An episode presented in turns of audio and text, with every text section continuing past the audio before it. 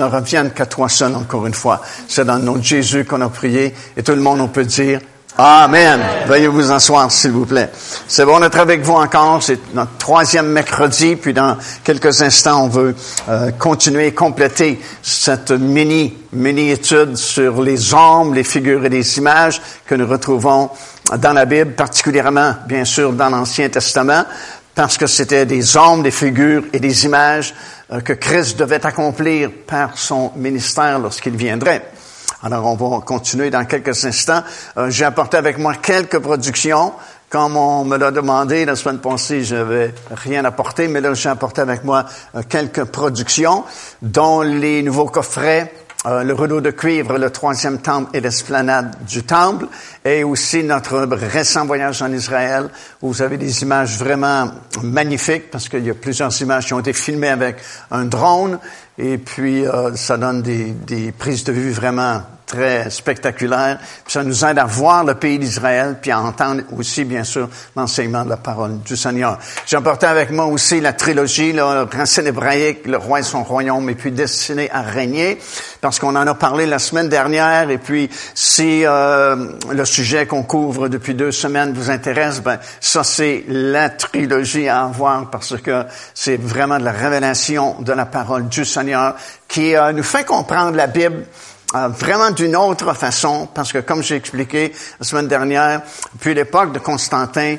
euh, ça a vraiment changé dans le milieu de l'Église, parce que on a voulu s'éloigner de tout ce qui avait l'apparence juive, parce que les Juifs qui euh, avaient accepté le Seigneur Jésus-Christ ne voulaient pas suivre Constantin dans ces changements qu'il proposait, les nouveaux dogmes qu'il avait déclarés, et puis il, il a voulu que l'Église s'éloigne le plus possible euh, de ses racines juives, si bien que le calendrier de Dieu qu'on est en train de, parler euh, à son sujet ensemble, euh, Lévitique chapitre 23, a été complètement mis de côté, tellement mis de côté qu'à l'époque de Constantin, on a remplacé les fêtes bibliques, la Pâque, la Pentecôte, la fête des tabernacles, par des fêtes païennes comme Noël, comme l'Halloween, comme les autres fêtes qui sont célébrées encore aujourd'hui dans la plupart des églises, alors qu'on mentionne très peu la véritable fête de Pâques, la fête des pains sans levain, la fête des prémices, la fête de la Pentecôte. S'il y a une fête que l'Église devrait célébrer, c'est bien la fête de la Pentecôte parce que c'est notre fête. C'est, c'est, euh, au moment de la fête de la Pentecôte que l'Église a, été fondée par la venue du Saint-Esprit sur les 120 disciples dans la chambre haute et puis les trois autres fêtes d'automne également. Alors, vous avez euh, le premier coffret c'est, est intitulé Les racines hébraïques de l'Église. J'avais à peu près 15 heures d'enseignement sur DVD. Puis, euh, euh, ça va changer votre façon de comprendre la parole de Dieu, la Bible. Puis, ça va vous donner aussi la clé pour aller chercher d'autres révélations dans la parole du Seigneur. C'était suivi d'une deuxième série qui s'appelle Le roi et son royaume. Euh, dans nos milieux, on entend beaucoup plus prêcher au sujet de l'Église que du royaume. Et ce sont deux choses différentes. L'Église, ce n'est pas le royaume. L'Église est dans le royaume, mais le royaume, c'est différent. Et vous savez, ce que, ce que Jésus prêchait, ce que les apôtres prêchaient, c'était surtout le royaume. Vous avez beaucoup de versets où ça dit que Jésus prêchait la bonne nouvelle du royaume de Dieu. Les apôtres prêchaient la bonne nouvelle du royaume de Dieu. Et puis, euh, quand on comprend la dimension du royaume de Dieu, ça nous aide énormément à comprendre les autres choses comme l'Église du Seigneur Jésus-Christ et les autres choses qui, qui en découlent. Et ça donne une troisième série qui est intitulée Destinée à régner. Et je crois de tout mon cœur qu'à peu près tout ce qui est dans ce coffret-là, sur DVD également, euh, est rarement, sinon jamais prêché dans nos assemblées. Et ça vous donne une, une perspective sur le monde nouveau, sur l'héritage que Dieu euh, a préparé et qui est en réserve pour les enfants de Dieu. Et c'est vraiment la bonne nourriture qui euh, vous permet de méditer la parole du Seigneur de façon très profonde et puis de façon vraiment nouvelle puis de façon à ce que vous receviez beaucoup de révélations de la parole du Seigneur. Et comme on le dit souvent, on vit par des révélations de la parole du Seigneur. Euh, L'Église a été fondée sur une révélation que l'apôtre Pierre a reçue, tu es le Christ, le Fils du Dieu vivant. Et Jésus lui-même lui a dit, ça vient pas de toi, C'est pas le produit de ton intelligence, c'est pas le produit de tes recherches, ta grande sagesse, mais c'est mon Père là-haut dans le ciel qui t'a révélé cela. Alors, pour connaître le Seigneur Jésus-Christ, ça prend une révélation. Et pour marcher vraiment victorieusement dans notre marche ici-bas, ça prend des révélations au pluriel. Nous, nous vivons par des révélations. Et là où il n'y a pas de révélation, ben, l'enfant de Dieu est en train de dépérir, en train de sécher. Et puis c'est pourquoi beaucoup de personnes acceptent le Seigneur Jésus-Christ, puis en cours de route, à un moment donné, on les voit plus. Ils abandonnent leur marche avec le Seigneur Jésus-Christ. Et la raison principale, c'est ça, c'est qu'ils ne sont pas nourris des révélations de la parole du Seigneur. Et quand tu n'es pas régulièrement nourri des révélations de la parole du Seigneur, ça devient routinier. On devient ce que j'appelle des chrétiens professionnels.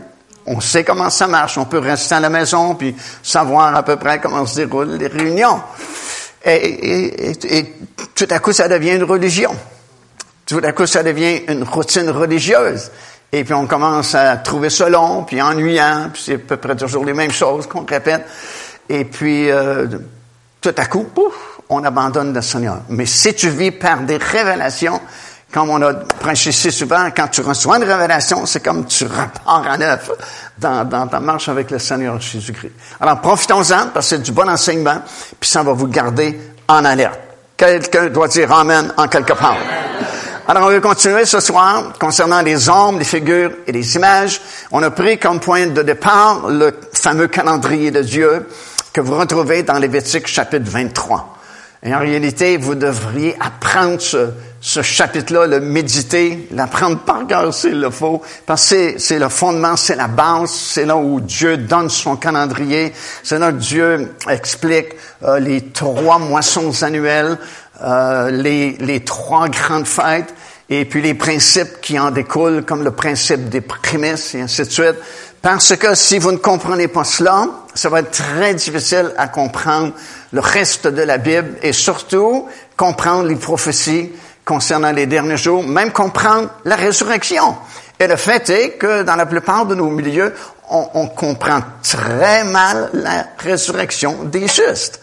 Euh, je pense qu'en français, j'ai jamais vraiment entendu euh, de message euh, vraiment très détaillé concernant la première résurrection, la résurrection des justes.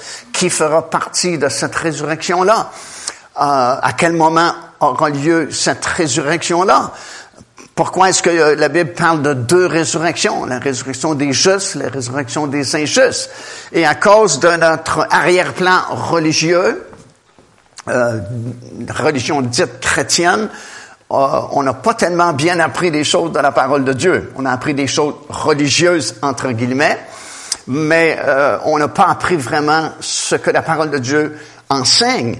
Et puis c'est pour ça que c'est important de d'ouvrir la Bible, puis de faire des recherches.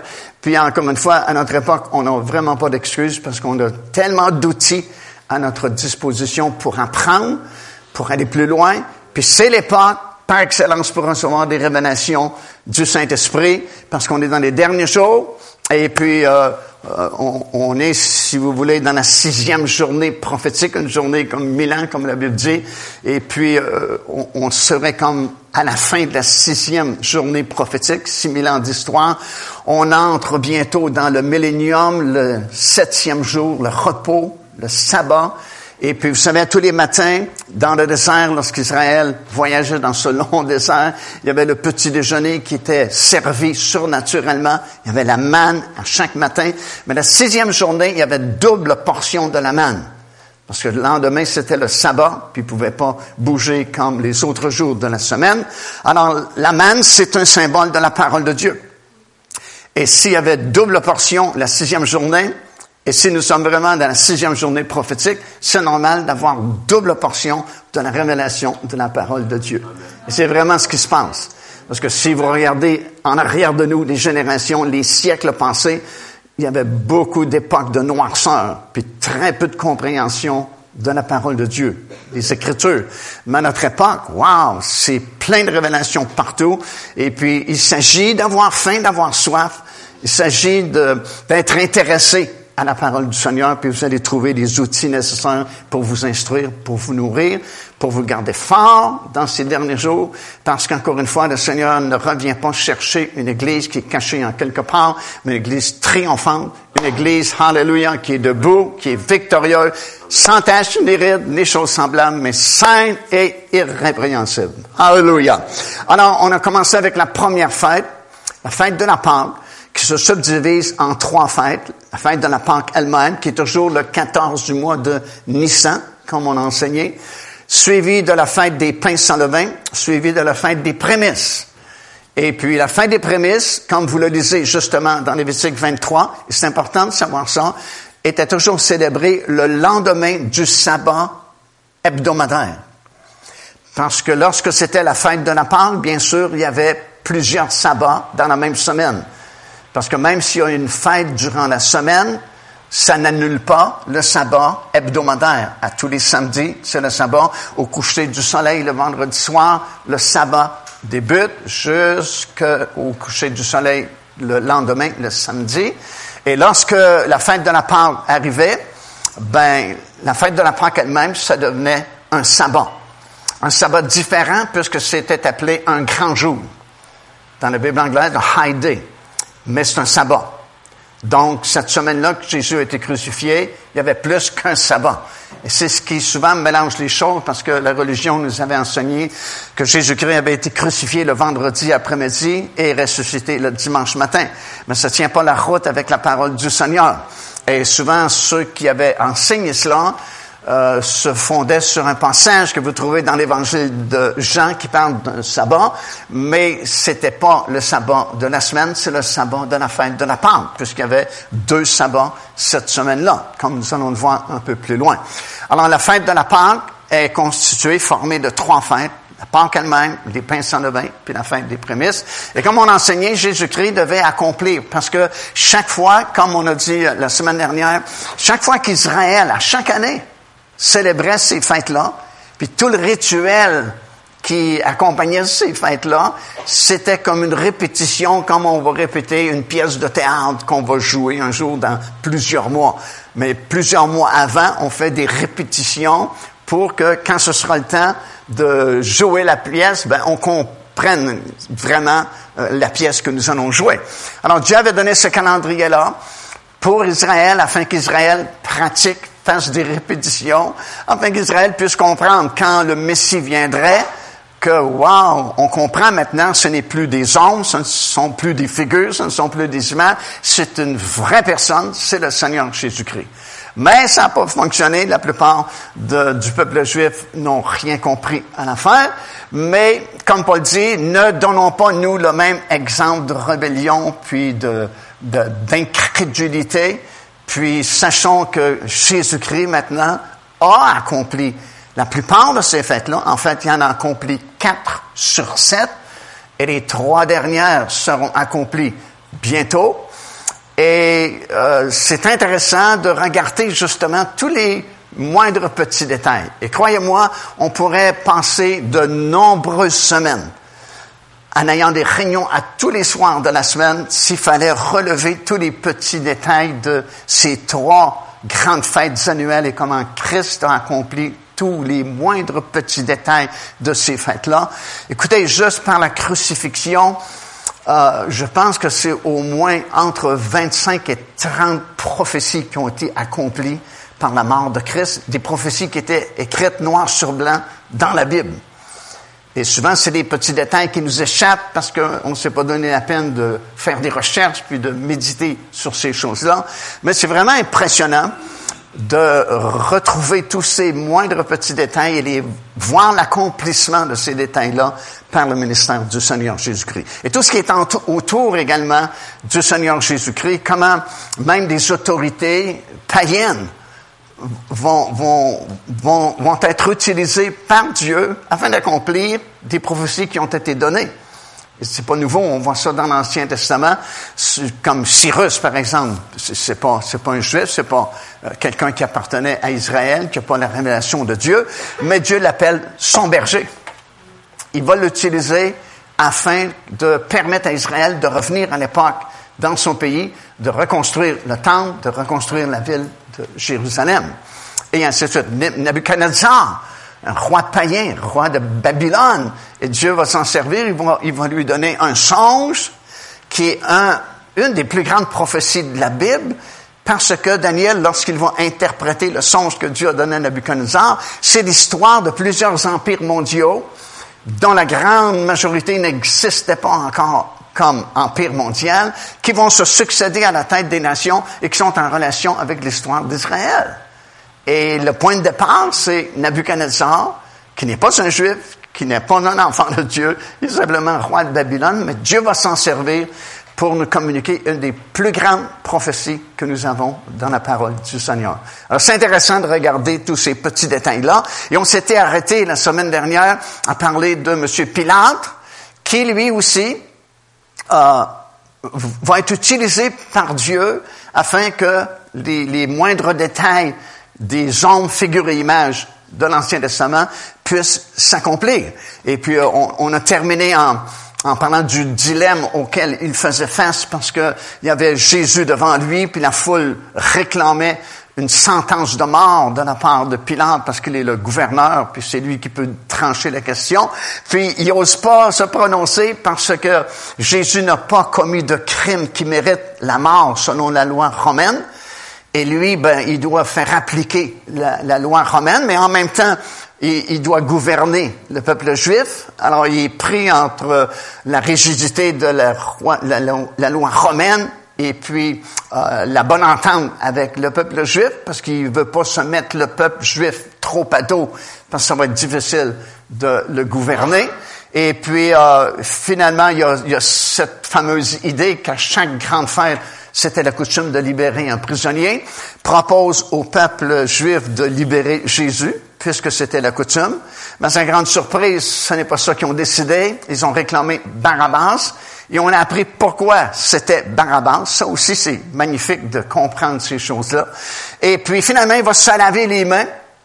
Et puis, on a compris en terminant mercredi dernier que Pilate savait très bien ce qu'il faisait en se lavant les mains. Et le peuple juif savait exactement ce que Pilate venait de faire, parce que si on trouvait un cadavre ou une personne qui avait été tuée et que c'est pas nous qui est l'auteur de ce crime-là, pour euh, être ne pas être accusé justement de ce crime-là, il fallait faire un sacrifice, vous savez ça dans le livre du Deutéronome, et se laver les mains. Et ce geste-là signifiait, moi je suis innocent de la mort de cet homme-là.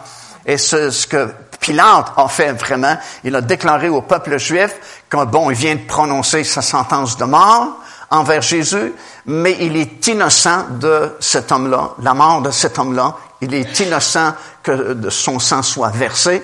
Et cette terrible phrase a été prononcée par le peuple juif, que son sang retombe sur nous et sur nos enfants. C'est vraiment terrible de, dire des choses semblables.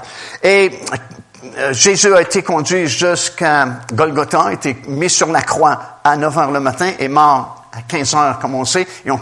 Commence à comprendre pourquoi aussi ces heures-là nous ont été données. Et ce qui est intéressant aussi, c'est que Pilate va faire une inscription sur une plaque qu'il va placer au-dessus de la tête de Jésus sur la croix de Golgotha, écrite en trois, euh, trois langues différentes, en latin, en grec et puis en hébreu. Et puis, c'était la coutume à l'époque, lorsqu'il y avait une inscription, puis un bout de phrase apparaissait sur cette inscription-là, on prenait la première lettre de chaque mot, parce que souvent, il y avait un message codé. Et puis, justement, il y avait un message codé, puisque Pilate avait fait écrire sur la petite plaque, c'est Jésus de Nazareth, roi des Juifs. Et en prenant la première lettre de ces mots-là, en latin, vous avez I-N-R-I, INRI. Et sur les crucifix de la religion catholique, il place Jésus sur la croix, puis il y a une petite inscription, I-N, R-I, INRI. Ben ça, c'est les quatre lettres en latin qui signifient Jésus, Nazareth, roi des Juifs. Mais ce qui a vraiment choqué le peuple juif, et surtout les sacrificateurs, c'est la lecture des quatre lettres en hébreu à partir de la droite, parce qu'en hébreu, on lit de droite à gauche, parce que les quatre lettres, si vous lisez de droite à gauche, c'est G-H-W-H qui est le nom de Dieu, le Père du Seigneur Jésus-Christ. J-H-W-H. Et ce qui est remarquable, c'est qu'à l'époque, c'était la coutume, parce que vous savez, à chaque fête de la Pâque, on offrait un agneau par famille. Et puis, le papa de la famille, lorsqu'il apportait son agneau au temple pour être immolé, il achetait une petite étiquette de cuivre qu'il plaçait autour du cou de son agneau et il écrivait son nom. Comme pour dire à Dieu, tu vois, j'ai obéi à ta parole, j'offre mon agneau. Alors, c'est comme si Dieu a respecté la coutume de l'époque et il a placé son nom sur son agneau, G-H-W-H. Et c'est vraiment un accomplissement, encore une fois, de ces coutumes-là euh, qui euh, étaient, étaient en force euh, à l'époque. Alors, Jésus est mort à 15 heures, et puis ses grands disciples l'avaient tous abandonné, sauf Jean. Et ces deux disciples méconnus vraiment, qui sont venus chercher le corps de Jésus, Joseph d'Arimathée et puis Nicodème, qui ont réclamé le corps de Jésus. Et il y avait une certaine autorité, ces deux disciples-là, parce que apparemment ils faisaient partie euh, du groupe des pharisiens. Alors, c'est des gens qui avaient des positions d'autorité en Israël, et c'est probablement pour cela qu'on leur a accordé ce privilège-là de récupérer le corps de Jésus. Et ils l'ont placé dans le tombeau, justement, de Joseph d'Arimathée, tombeau parmi les riches. Alors, Joseph d'Arimathée était fortuné. Puis ça, c'est une autre prophétie qui était donnée dans l'Ancien Testament, qui disait que Jésus sera mis au tombeau parmi les riches. Et il a été placé dans le tombeau. Son corps est resté là pendant trois jours et trois nuits. Ah, il fallait que ce soit trois jours et trois nuits. C'est pour ça que c'est impossible qu'il soit, qu'il ait été crucifié le vendredi après-midi et ressuscité le dimanche matin, parce que, vous savez vous le calculer comme vous voulez, il n'y a pas trois jours et trois nuits entre vendredi au coucher du soleil, puis dimanche matin au lever du soleil. Alors, si vous étudiez attentivement la chronologie de cette semaine-là, euh, durant laquelle Jésus a été crucifié, vous allez comprendre que c'est un mercredi qu'il a été crucifié et il est ressuscité dans la nuit de samedi à dimanche, puisque dimanche matin, lorsque les femmes sont venues au tombeau à l'aube, ça veut dire très tôt le dimanche matin, il était déjà ressuscité. Alors, il est ressuscité dans la nuit du samedi au dimanche et il a été crucifié le mercredi après-midi sur la croix de Golgotha. Alors, pendant ces trois jours, parce que là, vous avez trois jours et trois nuits entre le mercredi, euh, trois heures de l'après-midi, et puis la résurrection entre la nuit du samedi au dimanche.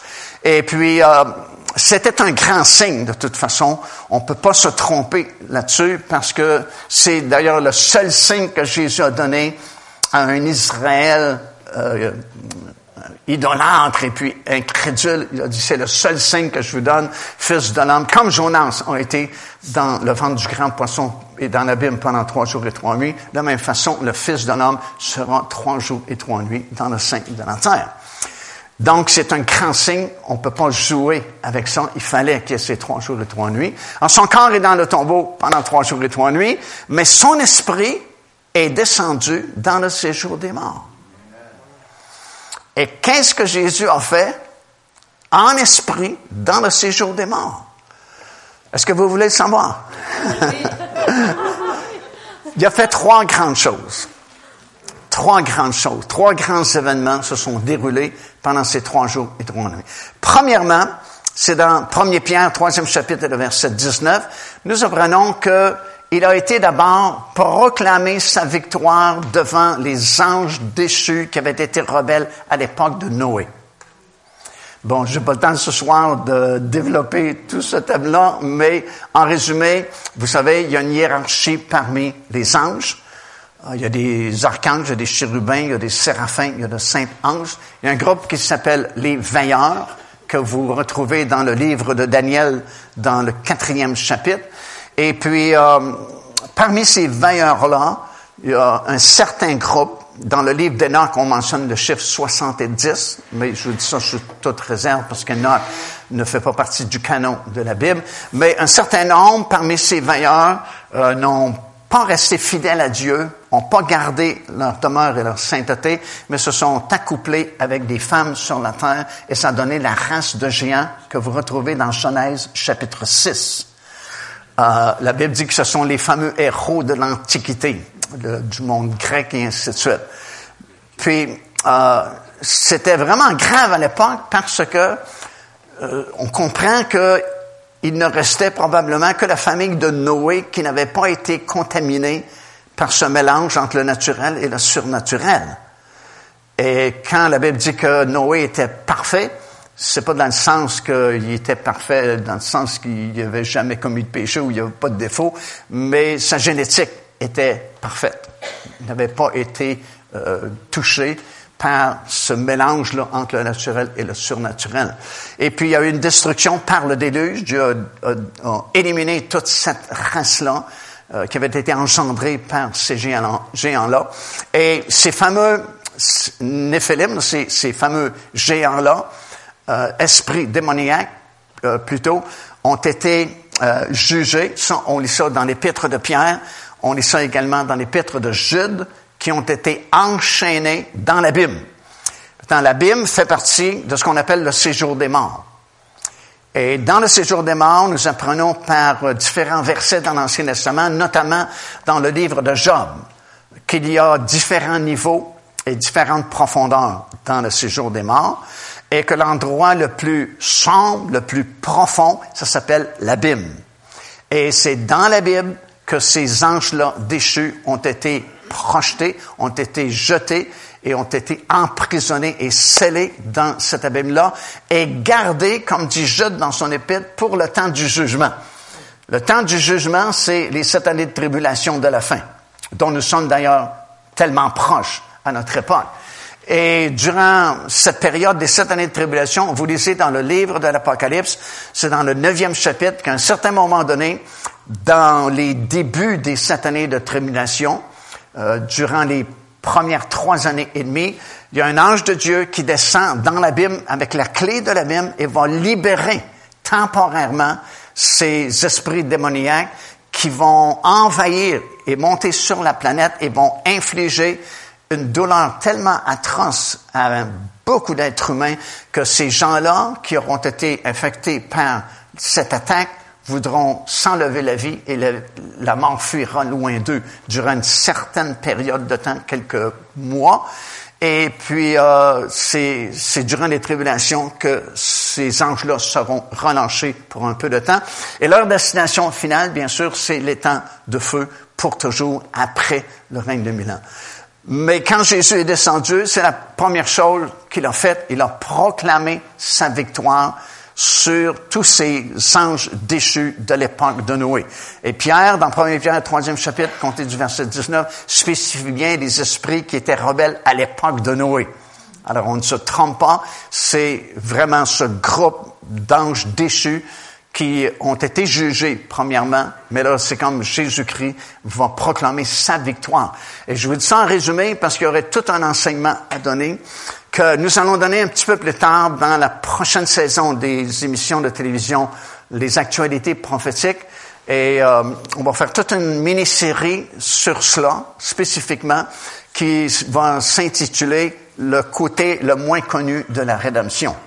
Parce que quand Jésus-Christ est mort sur la croix de Golgotha, oui, c'était pour nous, afin que nous puissions être pardonnés, sauvés et nous donner cette éternité de bonheur, mais en même temps, c'était pour réparer tout le tort qui avait été fait par ces esprits euh, démoniaques qui sont venus à l'époque de Noé. Il y a tout un contexte et puis beaucoup d'enseignements euh, que vous pouvez trouver dans la parole du Seigneur concernant ce sujet-là. Alors, on comprend pourquoi Jésus-Christ s'est donné la peine d'aller proclamer sa victoire. Il l'avait déjà fait de façon euh, préventive parce que euh, ces, ces, fameux veilleurs, croyons-nous, sont descendus sur cette planète par le portail du mont Hermon. Et si vous lisez dans la Bible au sujet du mont Hermon, c'est vraiment surprenant les versets qu'on peut trouver dans la Bible concernant ce, ce sommet de montagne. Le sommet de montagne, c'est toujours des lieux euh, stratégiques autant pour Dieu comme pour les forces démoniaques. Et puis, euh, la transfiguration, croyons-nous, ne s'est pas passée euh, là où traditionnellement nous le disons, au mont Tabar, mais serait plutôt euh, sur le mont Hermon, parce qu'il était là. Je ne sais pas si vous vous souvenez, mais Jésus avait décidé de monter jusqu'à Bagnas pour faire sa grande déclaration, je bâtirai mon église. Et puis, juste quelques jours plus tard, il est sur le sommet d'une haute montagne. Et à l'époque, on ne voyageait pas comme aussi facilement et rapidement que nous voyageons aujourd'hui. Alors, ce serait surprenant qu'ils partent du nord complètement d'Israël, à peu près 200 kilomètres, pour descendre juste quelques jours plus tard sur le sommet du mont Tabar, ou d'autres disent sur le mont Nebo, mais encore là, c'est beaucoup plus loin. Non, juste quelques jours plus tard, c'est normal qu'il soit sur le sommet du mont Hermon. Puis c'est là qu'il y a eu la fameuse transfiguration avec Élie et Moïse qui sont apparus également. Et ça, vous avez ça dans trois des quatre évangiles, mais dans un des évangiles, nous savons non seulement que Moïse et Élie sont apparus avec Jésus sur le sommet de la montagne, mais nous savons de quoi ils parlaient ensemble. C'est juste un évangile qui nous le dit. Les deux autres nous disent que les trois s'entretenaient ensemble. Mais on ne sait pas ce qu'ils se disaient ensemble. Mais un évangile va nous le dire. Et Jésus parlait de sa mort qui devait arriver bientôt à Jérusalem. Alors déjà, euh, si c'est le portail par lequel ces vaillants-là sont venus sur la terre, vous avez Jésus qui est au même endroit sur le mont Hermon, qui déjà proclame sa victoire sur toutes ces entités-là démoniaques. Mais là, c'est plus que proclamer d'avance sa victoire. La victoire est acquise. Jésus a payé le prix pour tout le monde. Il a renversé les conséquences de cette chute de ces entités démoniaques il y a plusieurs milliers d'années auparavant et va leur proclamer sa victoire dans le séjour des morts. Deuxième chose qu'il a faite, c'est que euh, il a changé le paradis de place. Parce que avant la mort et la résurrection du Seigneur Jésus-Christ, tout le monde qui mourait descendait dans le séjour des morts. Personne ne pouvait aller au ciel parce que la route qui menait au ciel n'était pas encore inaugurée. Nous disons dans Hébreu que c'est par sa mort et sa résurrection que Jésus-Christ a inauguré la route vers le ciel. Alors le ciel était fermé, était fermé à cause du péché. C'est pour ça que il y avait un voile qui séparait le lieu saint du lieu très saint. Le lieu très saint, c'était l'endroit où Dieu se manifestait. Et puis il y avait ce voile-là qui, disait comme c'est accès interdit. Il y avait juste un homme, comme vous savez, une seule fois par année qui pouvait pénétrer au-delà du voile, mais d'abord avec mille et une précautions, parce que si un petit détail qui manquait, pouf, il était frappé à mort à cause de la sainteté puis de la gloire de Dieu qui serait manifestée dans ce lieu-là. Et le voile nous disait accès interdit. C'est pas possible d'entrer facilement dans la présence de Dieu. Vous savez, quand Christ est mort sur la croix de Golgotha, une des premières choses qui s'est produite, le voile s'est déchiré. Ça voulait dire que désormais, ce n'est plus interdit, mais à cause de la mort et la résurrection du Seigneur Jésus-Christ, lui-même, c'est le voile qui a été déchiré, qui nous donne maintenant accès librement, tellement librement que dans l'espace d'une fraction de seconde ce soir, vous pouvez quitter Granby, arriver dans le lieu très saint là-haut, dans le ciel, dans la présence même de Dieu. Amen. Hallelujah. Vous pouvez le faire. tu au lieu, quand il y a un problème qui arrive, au lieu de pleurer, gémir, appeler le pasteur à 3 heures du matin, chou, faites un petit voyage dans les lieux célestes, hallelujah, dans le lieu très saint. Là, c'est parfait en haut, c'est le ciel. Il n'y a pas de tempête, il n'y a pas d'inflation, il n'y a pas de dépression, il n'y a pas de problème. C'est la présence de Dieu qui va vous envelopper. Votre problème va, euh, va sembler tellement petit parce que vous êtes au milieu de la gloire et la présence de Dieu. La gloire va s'imprimer sur votre visage, sur votre figure. Alléluia. Puis quand vous allez revenir une autre fraction de seconde, vous n'êtes plus la même personne. Hein, pas l'air à me croire, mais c'est vrai. Amen. Votre visage va rayonner. C'est ce que la Bible dit. Quelqu'un qui vient du lieu très saint, il peut pas faire autrement qu'avoir une couche de peinture de plus sur lui, de la gloire de Dieu. Amen. Hallelujah. C'est bon. Gloire au Seigneur. Hmm. Mais c'était interdit avant la mort et la résurrection du Seigneur Jésus-Christ. Et comme je vous ai dit, tout le monde, juste comme injuste, avant la venue de Christ, lorsqu'il mourait, descendait dans le séjour des morts. Le séjour des morts à l'époque était euh, constitué principalement de deux parties. Une partie s'appelait l'enfer. Bon, il y avait d'autres parties comme l'abîme et ainsi de suite, mais principalement, il y avait deux endroits. Les injustes descendaient du côté de l'enfer Et les justes descendaient du côté du paradis ou du sein d'Abraham. C'est la même chose. Et qu'est-ce qu'ils faisaient là? Ils attendaient leur délivrance. Parce que c'est des justes. Alors ils connaissaient la parole de Dieu, puis ils savaient que depuis très longtemps, en fait, depuis le livre de la Genèse, depuis la chute de nos premiers parents, il y a une promesse que Dieu a faite il a dit, un jour, il y a un rédempteur qui va venir et va rétablir toutes choses. Alors, tous ces justes-là, qui sont morts avant la mort et la résurrection du Seigneur Jésus-Christ, sont descendus du côté du Saint d'Abraham, ou du paradis dans le séjour des morts, et il attendait la venue de ce fameux rédempteur, qui, depuis le livre de la Genèse, a été annoncé avec de plus en plus d'informations et de détails, jusqu'au moment où il est né avec le M. Et probablement, là, je suppose, parce que je peux pas le prouver par les versets bibliques, ce que je peux prouver, c'est qu'ils attendaient le Rédempteur et qu'au cours des semaines, des mois et des années, alors que des justes continuaient à mourir et continuaient à descendre dans le séjour des morts du côté du paradis, c'est certain qu'ils devaient s'informer, parce que même si ton corps est mort, L'homme intérieur ne meurt pas. Alors, quelqu'un qui meurt physiquement, puis qu'on l'enterre, on va au cimetière, et puis on l'enterre, oui, son corps est mort. Mais la vraie personne, comme on sait, c'est pas le corps. Le corps, c'est juste l'enveloppe de, de, la vraie personne. La vraie personne continue de vivre, d'exister au-delà de la mort physique. Et quand tu existes au-delà de la mort physique, tu as un corps en dessous de ton corps physique qui s'appelle un corps spirituel, qui a les mêmes ou presque facultés que ton corps physique. Si bien que vous lisez dans l'évangile de Luc, la mort du mauvais riche et de Lazare, ben les deux sont vraiment morts physiquement. Le mauvais riche est vraiment mort, mais dans le séjour des morts, il est encore vivant parce qu'il peut voir, il peut goûter, il peut entendre, il peut parler, il peut réfléchir même. Puis il devient un évangéliste. Mais trop tard, il pense à ses frères qui sont encore vivants dans leur corps physique sur la terre. Puis il dit, ils sont aussi incrédules que moi. Faudrait, Père Abraham, que tu ressuscites quelqu'un des morts, puis tu lui fasses apparaître, surtout au milieu de la nuit, trois heures du matin, pour qu'il ait vraiment peur, puis qu'il sache que c'est vrai de l'autre côté. Et Abraham, qui en avait sûrement entendu d'autres, s'est pas donné la peine de faire une chose semblable. Il a simplement dit, ils ont tout ce qu'il faut pour croire. S'ils ne croient pas, c'est leur décision à eux. Mais euh, je veux souligner ce fait-là, que le monsieur est vraiment mort. On a fait ses funérailles, et ainsi de suite, mais il est bien vivant dans le séjour des morts. Il peut parler, dialoguer, réfléchir, ressentir des choses. Je souffre cruellement dans cette flamme, et ainsi de suite. Alors, ils, sont aussi vivants dans le séjour des morts qu'ils étaient dans leur corps physique sur la terre.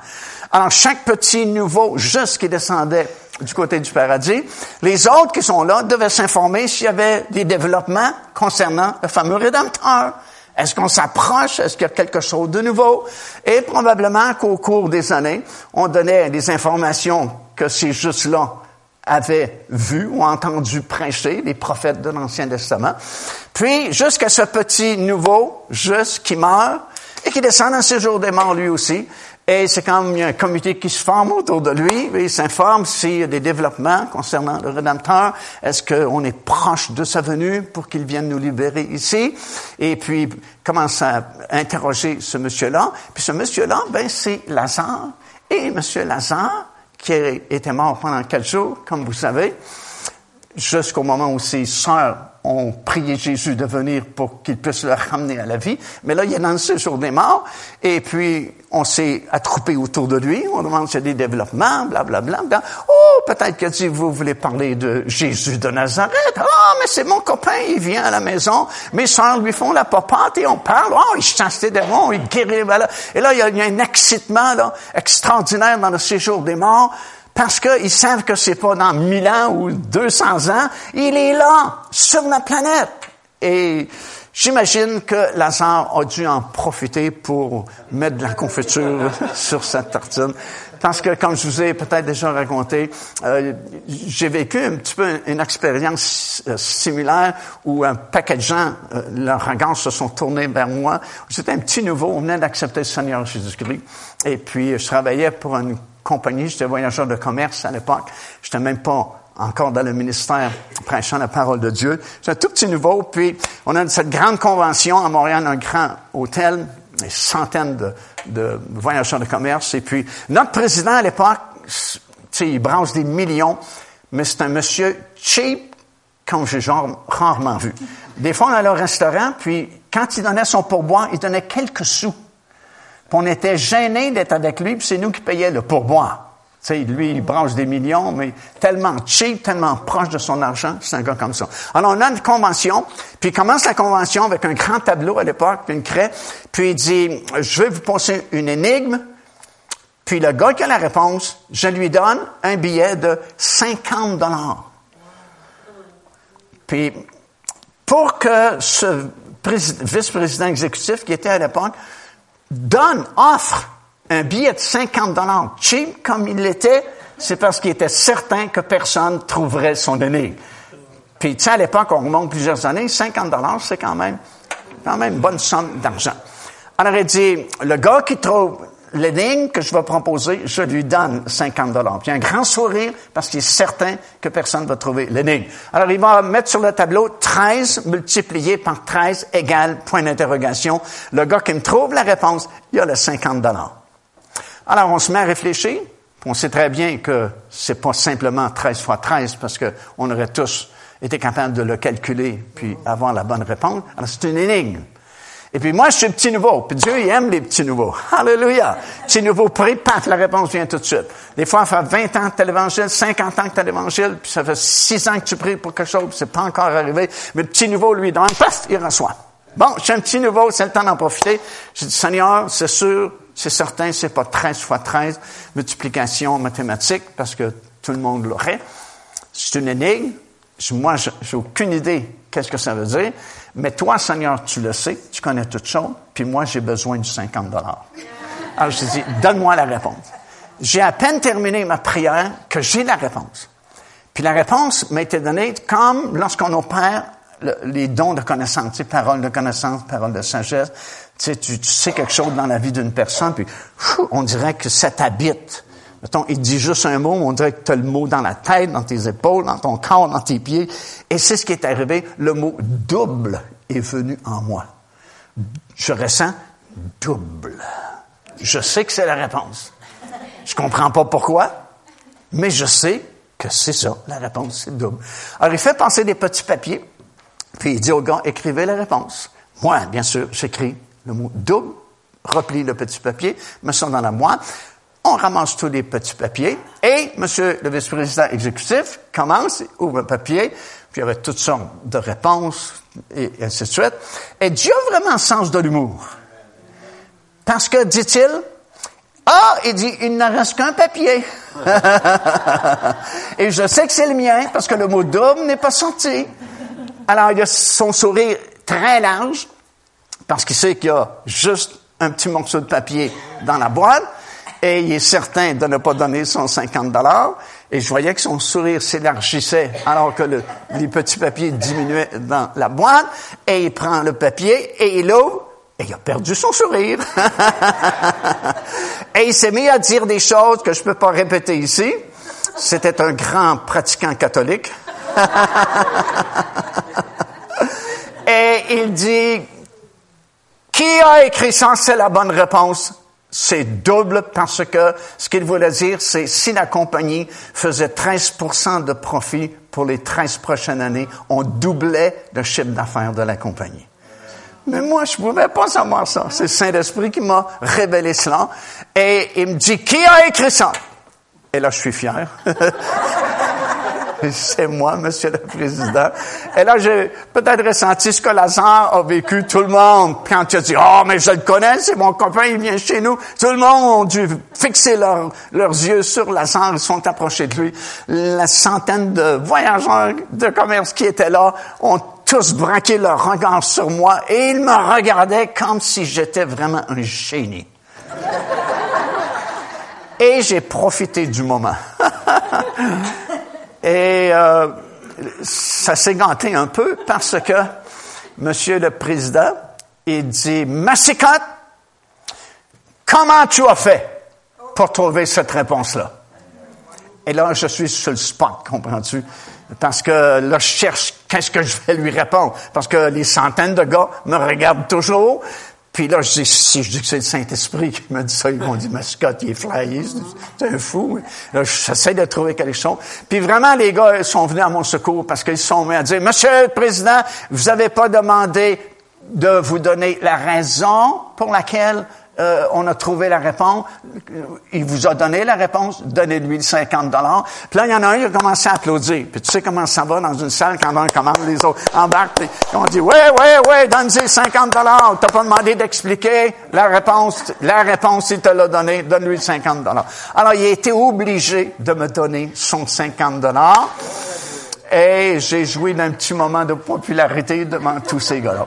Et écoute, il a été tellement comme traumatisé d'avoir été obligé de donner son 50 dollars, qui a arrêté le cours du meeting, puis a dit, on va faire un coffee break, on arrête pour prendre un café. Probablement qu'il était déboussolé, il était dérouté. Alors, écoute, on, on, est tous ensemble, puis bon, on prend un café, puis on genre, et monsieur le vice-président exécutif, il me trouve dans la foule, et il vient vers moi, puis il commence à me demander comme des conseils pour administrer sa compagnie.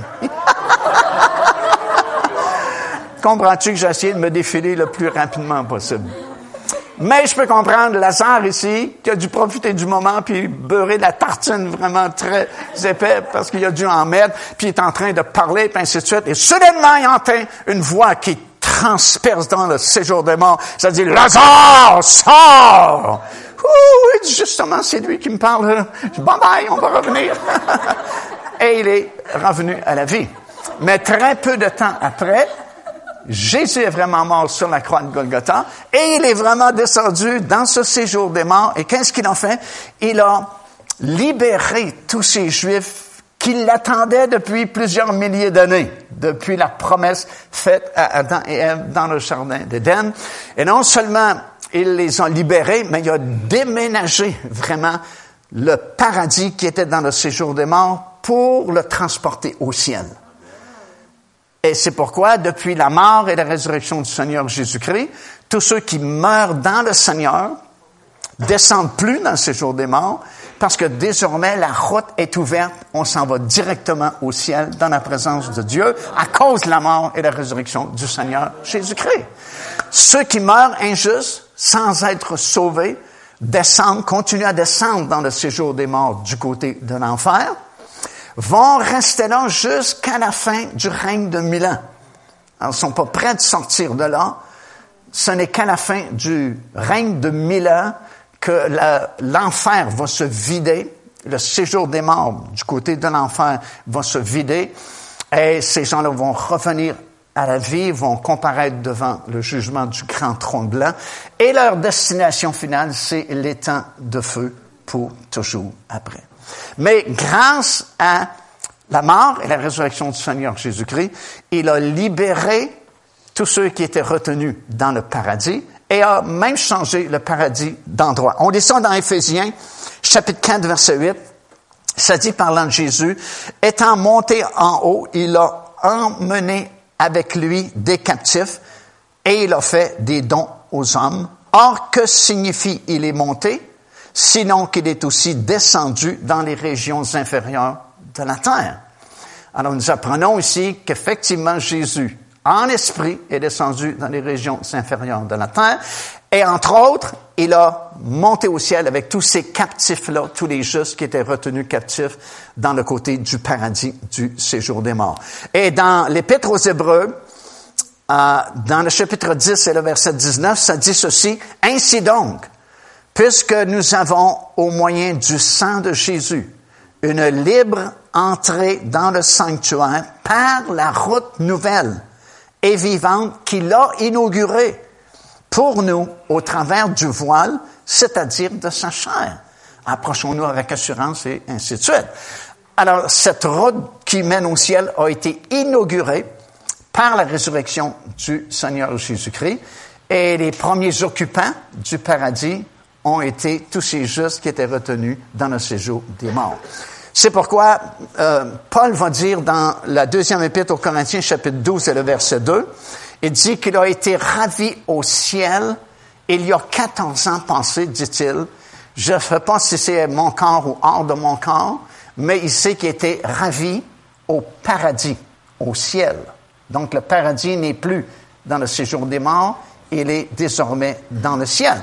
Il y a 14 ans passés, Paul était à Lystre. Vous lisez ça dans le livre des Actes des Apôtres, chapitre 14, et à compter du verset 19. Il est en train de prêcher la parole de Dieu.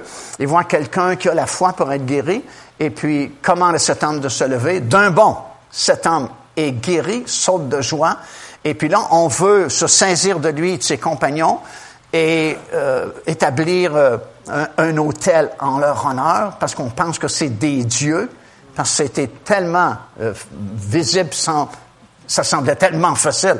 Soit guéri, cet homme est guéri. On a pensé que c'était des dieux descendus du ciel sur la terre. Et la foule sont en admiration devant l'apôtre Paul. Mais quelques heures plus tard à peine, pour ça, il faut faire attention, même si tu es dans le ministère, attention aux compliments, parce que la même personne qui te félicite, le lendemain, peut te planter un poignard dans, le dos. Et c'est la même foule, quelques ans plus tard, qui pensait que c'était des dieux descendus sous la forme humaine sur la terre, qui ont voulu lapider Paul et Silence. Et ils ont tellement lapidé l'apôtre Paul qui est mort. Et c'est là qu'il a été ravi au ciel, parce que 14 ans auparavant, comme il mentionne dans Corinthiens, c'est là où il était, à l'Istre et puis il a été comme laissé comme mort, mais son esprit a été ravi au ciel. Et il va dire qu'il a vu et entendu des choses qui n'est pas permis à un homme de répéter. Pas que c'est interdit, mais il n'y a pas de mots pour vous l'expliquer. C'est tellement grandiose, tellement particulier que je ne peux pas vous l'expliquer et je ne trouve pas de mots pour vous dire comment c'est grand, comment c'est beau, comment c'est grandiose. Et ce qui m'a frappé dans ce passage-là des Écritures il y a plusieurs années passées, sais, le gars, c'est toute une, expérience, là. T'es lapidé. C'est pas de la petite gravelle, là. C'est des vraies roches. Puis l'intention, lorsqu'il lapide quelqu'un, c'est pas de lui faire mal. C'est de le tuer. Alors, ça fait mal. C'est des blessures. Tu sais, quand Paul va dire plus tard qu'il porte dans son corps les marques du Seigneur Jésus, il sait de quoi il parle. Il y a des marques partout sur son corps. C'est pas un cadeau. Là. Il, en est vraiment mort, il monte au ciel, il est revenu dans son corps. Mais ce qui m'a frappé, c'est que la Bible vous dit, le lendemain, il est dans la ville de Derbe, puis il continue à évangéliser. Le lendemain, moi, je vous garantis, si ça avait été moi, j'aurais pris au moins un mois de vacances en Floride pour soigner mes blessures. Mais la Bible dit, le lendemain, écoute, ça, ça prend une passion pour le Seigneur Jésus-Christ pour faire une chose semblable. OK, donc ça nous prouve que le paradis n'est plus dans ce jour des morts, mais le paradis est au ciel, parce que relisez 2 Corinthiens 12e chapitre, ça parle du paradis, ça parle du ciel. Si bien que vous et moi, si nous mourons avant le son de la trompette, puis qu'on est, on, on sera changé dans un instant, dans un clin d'œil, on descend plus dans ce jour des morts. Parce que Jésus il a été à ma place. J'ai plus besoin d'y aller. Il m'a ouvert une route nouvelle. Je m'en vais directement au ciel dans la présence de Dieu. Alléluia. Mon corps retourne à la poussière de la terre. Il attend la résurrection. Mais déjà, mon âme spirituelle, ma personne intérieure est déjà dans la présence du Seigneur. Amen. Troisième et dernière chose qu'il a faite, ça c'est fort aussi. Euh, il a ressuscité. Comprenez? Ceux dont je viens de parler, ces justes-là, n'ont pas été ressuscités, ils ont été déménagés. Ils ont changé d'endroit. Ils étaient dans le paradis du séjour des morts, mais ils ont été changés d'endroit, sont maintenant au ciel, mais ne sont pas encore ressuscités. Mais il a ressuscité, par contre, un groupe de ces justes-là ce ne sont pas tous les justes de l'Ancien Testament qui ont été ressuscités après la résurrection de Christ, mais la Bible va vous dire, c'est dans Matthieu chapitre 27, versets 52 et 53, ça dit plusieurs pas tous les justes de l'Ancien Testament, mais plusieurs des justes de l'Ancien Testament ont été ressuscités après la résurrection de Christ, parce que Christ doit être le premier en tout, et sont apparus dans les rues de la ville de Jérusalem. Maintenant, la question qu'on devrait se poser, c'est pourquoi est-ce que ce n'est que plusieurs Juifs que Jésus, euh, saints plutôt, que Jésus a ressuscité, et non pas tous les justes? La réponse, comme on a prêché la semaine dernière, c'est que Dieu respecte son principe des prémices. Les prémices d'abord, le reste du champ ensuite. Parce que le principe des prémices avait été donné au début pour l'agriculture, à l'occasion des trois grandes fêtes. Vous vous souvenez ce que nous avons enseigné? À chacun des trois moissons, l'orge, le blé et les autres fruits, quand c'est le temps de la moisson, personne peut moissonner son champ sans d'abord avoir prélevé les prémices, c'est-à-dire un échantillon, une gerbe de son champ d'orge, présenter la gerbe au sacrificateur qui lui va l'agiter devant l'Éternel pour qu'elle soit agréée. Et quand Dieu va agréer les prémices, après ça, ils vont moissonner le reste du champ. Le reste du champ, ça t'appartient. Les prémices appartiennent à l'Éternel. Alors, c'était pas juste pour l'agriculture que le principe des prémices avait été donné, mais c'est aussi pour la résurrection des justes. Ça veut dire que tout le monde ressuscitera pas en même temps. Et ça, Paul nous le dit clairement dans 1 Corinthiens chapitre 15, il dit, oui, nous allons tous ressusciter, mais chacun en son rang. Donc, il y a des rangs différents qui composent la première résurrection qu'on appelle la résurrection des justes. Et les prémices, c'est toujours le premier. Le mot prémisse veut dire en premier. Donc, à chaque moisson, parce qu'il y a trois grandes moissons au naturel, OK?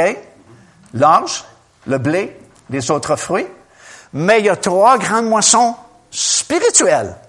Ceux de l'ancienne alliance, représentés par la moisson d'orge, ceux de la nouvelle alliance, vous et moi, représentés par la moisson de blé, et la dernière moisson, la troisième et dernière moisson, les euh, années de tribulation à venir. Alors, durant ces trois moissons spirituelles, il faut que le même principe s'applique. Les prémices d'abord chez les saints de l'Ancien Testament, les prémices d'abord pour les saints de la Nouvelle Alliance, et la même chose pour la troisième moisson. C'est ce que Jésus a fait.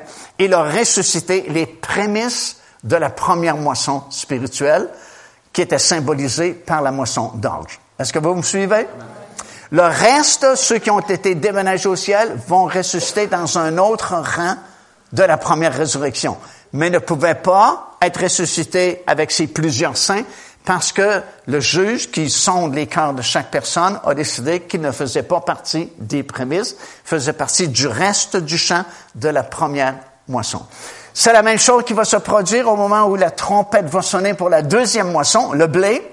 Les saints de la nouvelle alliance, vous et moi, ce ne sont pas tous ceux qui font partie de l'Église qui seront enlevés, mais uniquement les prémices. C'est qui les prémices? C'est ceux qui se sont préparés c'est ceux qui font partie de l'épouse de Christ.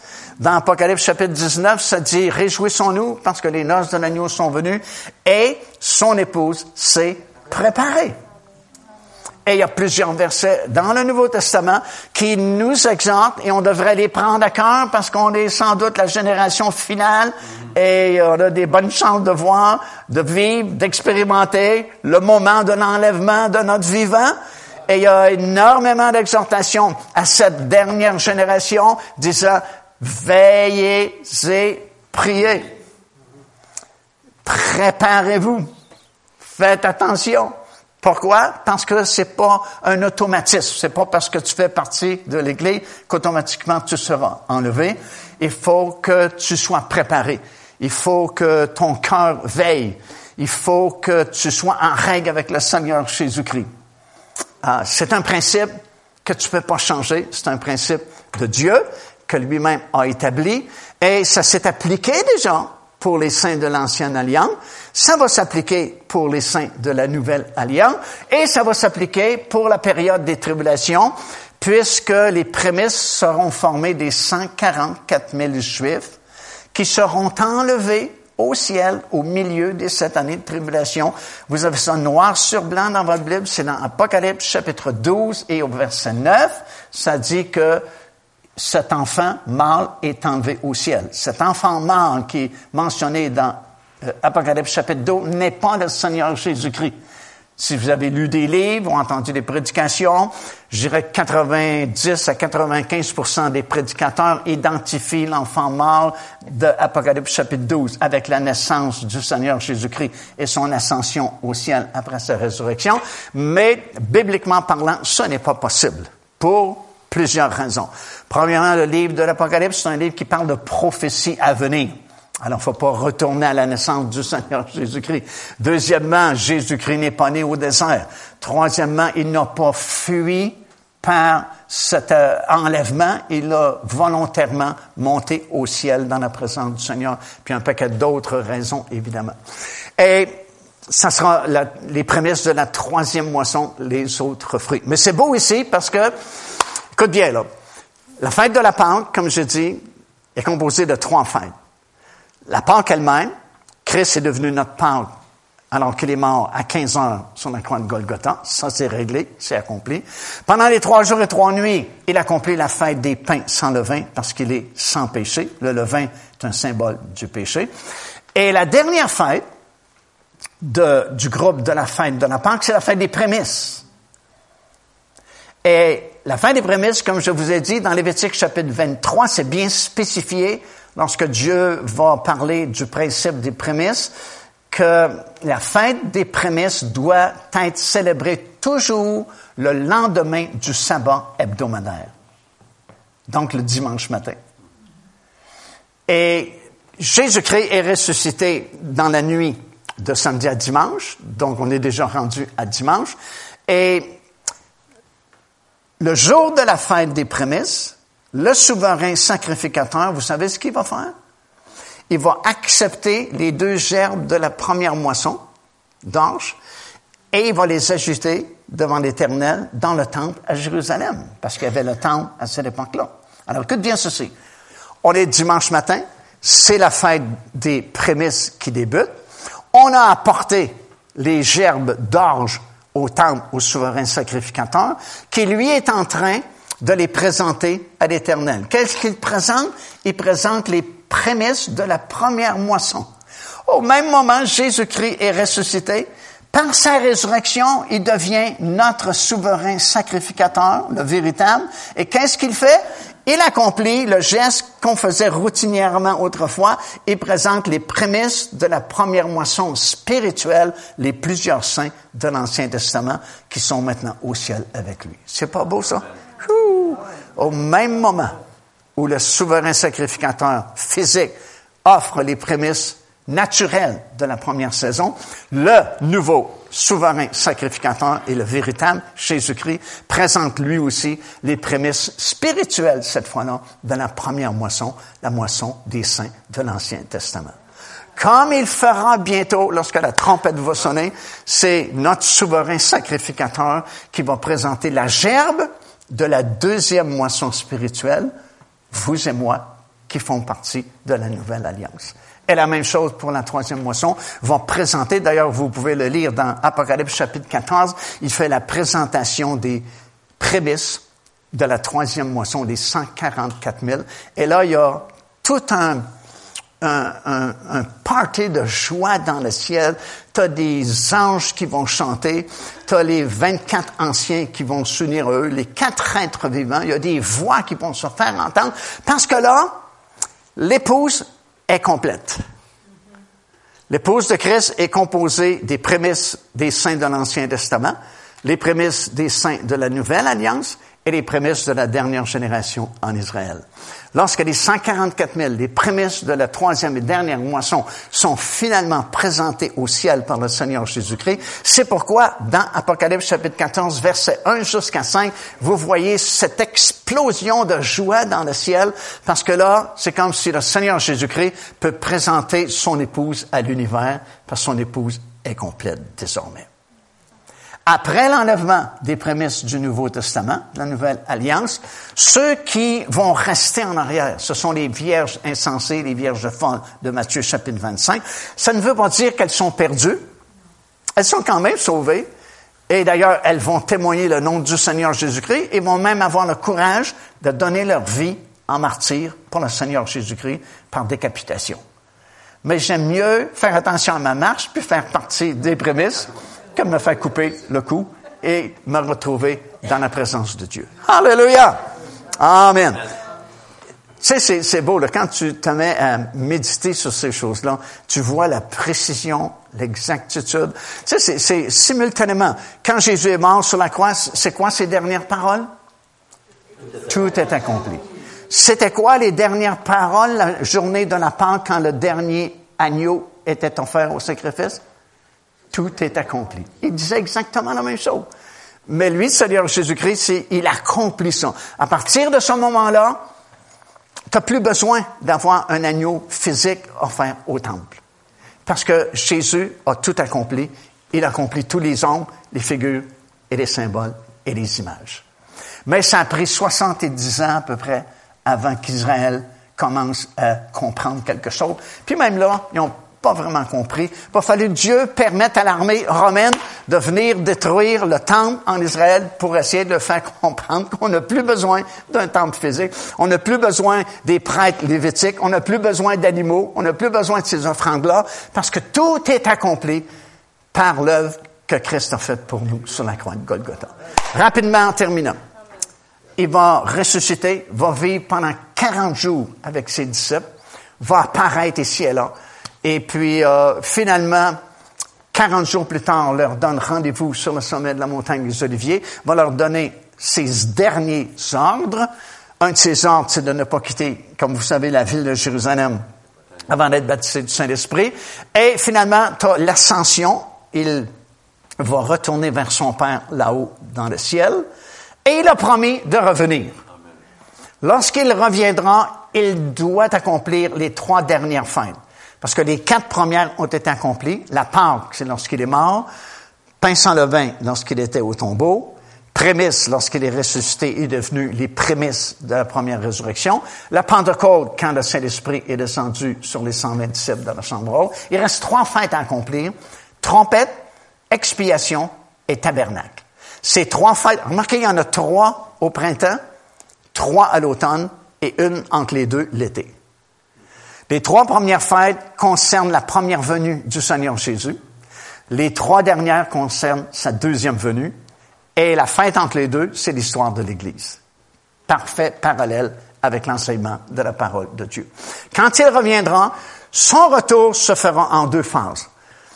Euh, je sais que c'est discuté ça, mais vraiment dans la parole de Dieu, c'est très clair si tu te donnes la peine de l'étudier attentivement. Il revient d'abord dans les airs, et c'est nous qui seront vivants, qui formeront les prémices de la nouvelle alliance, qui allons monter dans les airs à sa rencontre. Ça ne dit pas qu'il vient sur la terre à ce moment-là. C'est spécifié dans les airs et c'est nous qui montons. Quand il revient à peu près sept ans plus tard, cette fois-là, Zacharie dit, il revient sur la terre. Et on sait exactement où, sur le sommet de la montagne des Oliviers. Et il revient avec tous ses rachetés, tous ces élus, si nous devenons, si nous revenons plutôt avec lui, il faut d'abord être parti préalablement. Tu peux pas revenir si t'es pas déjà parti. Alors on revient avec lui et quand il viendra dans les airs, il accomplira la fête de la trompette des trompettes. Lorsqu'elle reviendra avec nous sur la terre, ce sera l'accomplissement de Yom la fête des expiations. D'ailleurs, c'est clair dans Zacharie, c'est facile à comprendre. Ça dit qu'à ce moment-là, il y a un esprit de conviction qui va tomber sur tout ce qui reste d'Israël, qui vont le reconnaître finalement. Ça, c'est la grande expiation, l'esprit de conviction qui va tomber sur le peuple d'Israël. Puis là, c'est la dernière fête du calendrier de Dieu qui va s'accomplir, la fête des tabernacles, où euh, les nations sont les bienvenues. Alors, tout le monde sera là, tous les rachetés de l'Éternel. Ça va coïncider avec l'ouverture du règne de Milan sur la terre. Il va y avoir des changements spectaculaires sur cette planète. Puis là, le, plus beau sera accompli, sera sur place Puis c'est extraordinairement beau et grandiose. Puis vous avez des tonnes de versets dans la parole de Dieu qui vous expliquent comment ça va se dérouler. Et quand tu commences à étudier ça attentivement, c'est tellement, c'est tellement inhabituel, des choses inhabituelles, que tu as l'impression que c'est un film de science-fiction. Mais c'est pas de la science-fiction, ça sera de la réalité. Et puis ça aussi, euh, on fait toute une série qui va être diffusée euh, à un moment donné dans le cadre des émissions des actualités prophétiques sur euh, tous les changements qui vont s'opérer, comment on va vivre, comment on va servir le Seigneur, quelle sorte de, de construction il va y avoir. C'est fabuleux, je vous le dis, c'est fabuleux. C'est extraordinairement beau. C'est tellement motivant quand tu commences à étudier ça que, wow, c'est impossible de t'éloigner du Seigneur. Puis mon seul regret, c'est que c'est pas prêché parmi les chrétiens. C'est pas prêché dans nos églises. Puis je me dis, c'est don de valeur parce que quand tu commences à voir ça, tu au début, ça, ça te surprend parce que c'est vraiment comme la science-fiction. Parce que juste dans le millénium, tous les rachetés de l'Éternel, ils vont avoir les nations qui vont repeupler la terre, puis tu vas avoir les rachetés de l'Éternel qui sont ressuscités. Dans deux classes de citoyens. comment, comment on va faire pour les différencier? Facile. Tous les rachetés de l'Éternel vont être lumineux. Quand tu en rencontres un qui est lumineux, tu un enfant de Dieu racheté. L'autre, c'est juste un, un terrien. juste ça, ça va-tu être le fun? Tu as des millions et millions de personnes, puis il y a des lumineux, puis pas lumineux. Puis ils vont monter à Jérusalem, euh, sur le sommet de la nouvelle montagne de Sion. Puis écoute bien, je vais te dire ça. Je sais pas, je devrais te dire ça en terminant le message, mais je vais te le dire quand même. C'est dans Ésaïe, c'est vraiment dans la Bible. Euh, les nations, tu sais, sont encore dans leur corps physique. Puis tu te dis, comment est-ce qu'ils vont garder leur pureté, leur sainteté? Un, des... Euh, une des motivations que le Seigneur va leur donner, c'est qu'à chaque année, lorsqu'ils vont monter à Sion, sur la montagne de Sion, pour célébrer la fête des tabernacles, le séjour des morts. Tu sais, le séjour des morts, là, tous, les injustes sont encore là. Puis ils seront encore là durant tout le temps du millénium, parce que ce n'est qu'à la fin du millénium que ça se vide, puis ils sont jugés devant le jugement du grand trône blanc. Et puis, chaque fois que les nations vont monter à Jérusalem pour célébrer la fête des tabernacles, le séjour des morts va être visible. Ceux qui vont monter par la montagne de Sion, parce que ça va devenir la plus grande montagne du monde, puis le temple va être construit sur le sommet de cette montagne-là, ils vont voir ceux qui sont dans le séjour des morts en enfer. C'est dans votre Bible, c'est dans le livre du prophète Isaïe à la fin. Ça dit qu'ils vont jeter un coup d'œil, puis ils vont être remplis d'effroi. Ça dit, wow, marche droitement, parce que ça n'a pas l'air le fun de ce côté-là. Alors, c'est plein de trucs comme ça. Je vous dis, c'est fascinant. Et puis, euh, j'ai hâte de pouvoir le diffuser parce que je sais que ça va bénir beaucoup de monde. Croyez-le ou non, il y a un réveil présentement au Brésil parce qu'il y a certains pasteurs qui se sont saisis de ces vérités-là, qui la prêchent, puis wouh, ça fait une traînée de, de réveil dans plusieurs églises actuellement au Brésil. Alléluia! Seigneur est bon. On se lève en terminant, s'il vous plaît. J'aimerais que l'équipe de louange puisse revenir. On va faire un chant ou deux avant de terminer cette réunion. Oh, wow, il y a tellement de bonnes choses dans la parole du Seigneur. C'est tellement intéressant de voir tous ces accomplissements de ces moindres petits détails. Et ces choses-là euh, servent de motivation pour vraiment servir le Seigneur de tout notre cœur, de pas perdre notre temps. Le temps, c'est quelque chose de précieux parce que le temps s'écoule puis il reviendra jamais. La seconde qui vient de passer, oubliez-la, elle reviendra jamais dans votre vie. C'est pour ça que Paul dit racheter le temps. Puis à l'époque où nous vivons, c'est drôlement important de faire attention à notre marche dans le Seigneur Jésus-Christ, parce que nous sommes vraiment, vraiment très proches d'un changement majeur dans le monde et dans l'Église du Seigneur. Puis je me dis, wow, perdons pas notre temps avec les folies de ce monde, perdons pas notre temps à ce qui est complètement inutiles pour notre salut puis notre marche dans le Seigneur. Mais retroussons nos manches, il faut, trouvons l'enseignement là où on peut le trouver. Rapprochons-nous du Seigneur. Vivons pour lui dans ces derniers jours. Il va nous remplir de ses riches révélations parce qu'on est à l'époque de la fin. C'est plein de révélations tout autour de nous. Alléluia, gloire à Dieu. Est-ce que, mon frère, tu as un bon chant pour terminer cette réunion ce soir? Ah, je sens qu'il travaille. Oh, il s'en vient avec quelque chose de super hot. Oh yes, hallelujah. Êtes-vous libérés ce soir? Wouh, chantons-le. Nous sommes enfants de Dieu. Hallelujah. Woo, glory.